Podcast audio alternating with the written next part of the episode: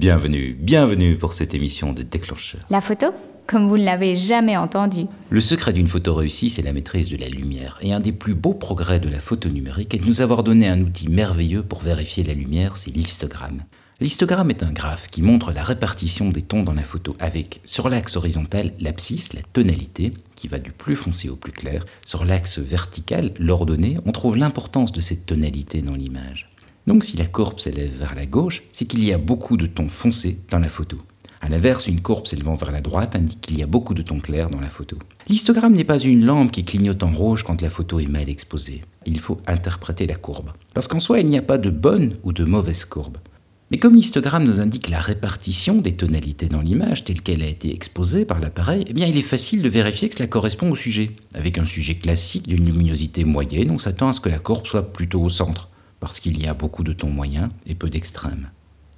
Si la courbe s'écrase à gauche, cela veut dire qu'on a sous-exposé ou qu'on avait un sujet qui était naturellement foncé, qu'on a fait une photo low-key. Ça, c'est la partie d'interprétation. Est-ce que la courbe correspond au sujet?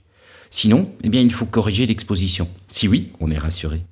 De même, si la courbe s'écrase à droite, c'est soit qu'on a surexposé, soit qu'on avait un sujet naturellement lumineux, un sujet high-key. Mais attention, comme la courbe reflète la luminosité du sujet, si je photographie un sujet très clair et que j'ai une courbe centrée, eh bien c'est le signe d'une sous-exposition. Là, la courbe aurait dû être à droite.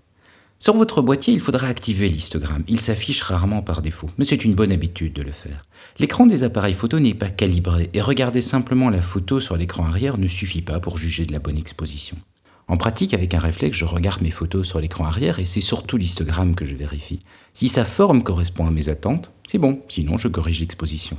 Mais je préfère les compacts à objectifs interchangeables parce qu'ils affichent l'histogramme sur la visée et donc je corrige avant même de faire l'erreur. Conseil, tant que vous avez activé l'histogramme, activez également la surbrillance pour les zones surexposées d'une image. Même principe, vous verrez rapidement s'il y a un problème dans la photo.